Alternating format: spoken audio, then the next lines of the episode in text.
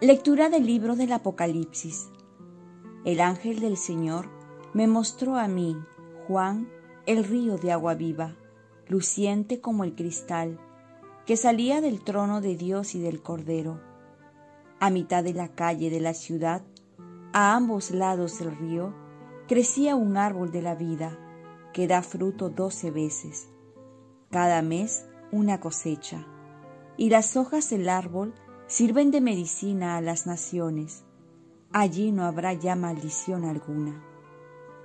En la ciudad estarán el trono de Dios y el del Cordero, y sus siervos le prestarán servicio, y verán su rostro y llevarán su nombre en la frente.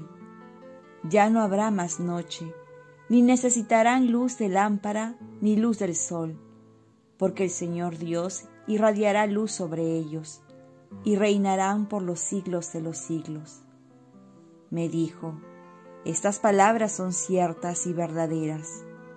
El Señor Dios, que inspira a los profetas, ha enviado su ángel para mostrar a sus siervos lo que tiene que pasar muy pronto. Mira, yo vengo pronto. Bienaventurado el que guarde las palabras proféticas de este libro. Palabra de Dios. Salmo responsorial. Maranatá, ven Señor Jesús. Vengan, aclamemos al Señor. Demos vítores a la roca que nos salva. Entremos a su presencia dándole gracias, aclamándolo con cantos. Maranatá, ven Señor Jesús. Porque el Señor es un Dios grande soberano de todos los dioses. Tiene en su mano las cimas de la tierra. Son suyas las cumbres de los montes. Suyo es el mar, porque Él lo hizo, la tierra firme que modelaron sus manos. Maranatá, ven Señor Jesús. Entren, postrémonos por tierra, bendiciendo al Señor, Creador nuestro, porque Él es nuestro Dios y nosotros su pueblo, el rebaño que Él guía. Maranatá, ven Señor Jesús. Lectura del Santo Evangelio según San Lucas. En aquel tiempo Jesús dijo a sus discípulos, Tengan cuidado que sus corazones no se entorpezcan por el exceso de comida, por las borracheras, y las preocupaciones de la vida, porque entonces ese día caerá de improviso sobre ustedes. Ese día será como una trampa en la que caerán atrapados todos los habitantes de la tierra. Estén siempre vigilantes y oren en todo momento para escapar de todo lo que ha de ocurrir y puedan mantenerse en pie ante el Hijo del Hombre es palabra del Señor. Paz y bien, orar es cuidar el corazón. Hay dos cosas que nos pide el Señor en estas lecturas. Una de ellas es cuidar. Lo primero que debemos cuidar es nuestro corazón. El corazón representa todo lo que somos y nunca puede estar vacío. Por ello debemos de escoger de qué lo vamos a llenar.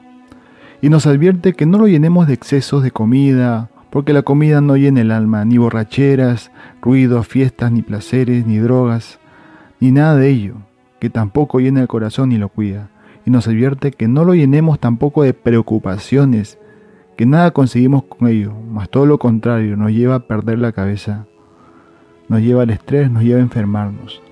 Así es que tenemos que cuidar nuestro corazón, nuestros sentimientos, nuestra relación con Dios, con el prójimo y también con la naturaleza. Se podría decir que así como nos protegemos que no entre el virus, este virus del COVID-19 en nuestra casa y en nosotros, así también debemos de preocuparnos que no entre los virus del egoísmo, la lujuria, la ociosidad, la soberbia, las preocupaciones, los vicios que dañan el corazón. Pero Jesús también nos da la medicina, nos da lo que sí necesita nuestro corazón. Por ello nos dice que oren en todo tiempo.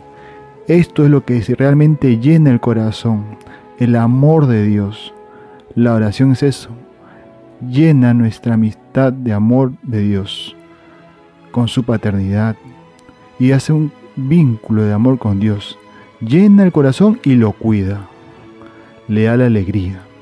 La oración ha de ser tan necesaria como el oxígeno es a nuestro corazón. Y lo hemos de hacerlo en todo momento. Es decir, ser personas de oración, tener un corazón que en cada palpitar diga Jesús. Oremos. Virgen María, ayúdame a cuidar mi corazón y a la vez orar más para conservarlo más saludable espiritualmente. Ofrezcamos nuestro día. Dios Padre nuestro, yo te ofrezco toda mi jornada, mis oraciones, pensamientos, afectos, deseos, palabras, obras, alegrías y sufrimientos en unión con el corazón de tu Hijo Jesucristo, que sigue ofreciéndose a ti en la Eucaristía para la salvación del mundo. Que el Espíritu Santo que guió Jesús sea mi guía y mi fuerza en este día para ser testigo de tu amor. Con María, la Madre del Señor y de la Iglesia, te pido por las intenciones del Papa y para que se haga en mí tu voluntad. Y la bendición de Dios Todopoderoso, Padre, Hijo y Espíritu Santo, descienda sobre ti. Cuida a ti y a los tuyos. Cuenta con mis oraciones que yo cuento con las tuyas. Que tengas un santo día.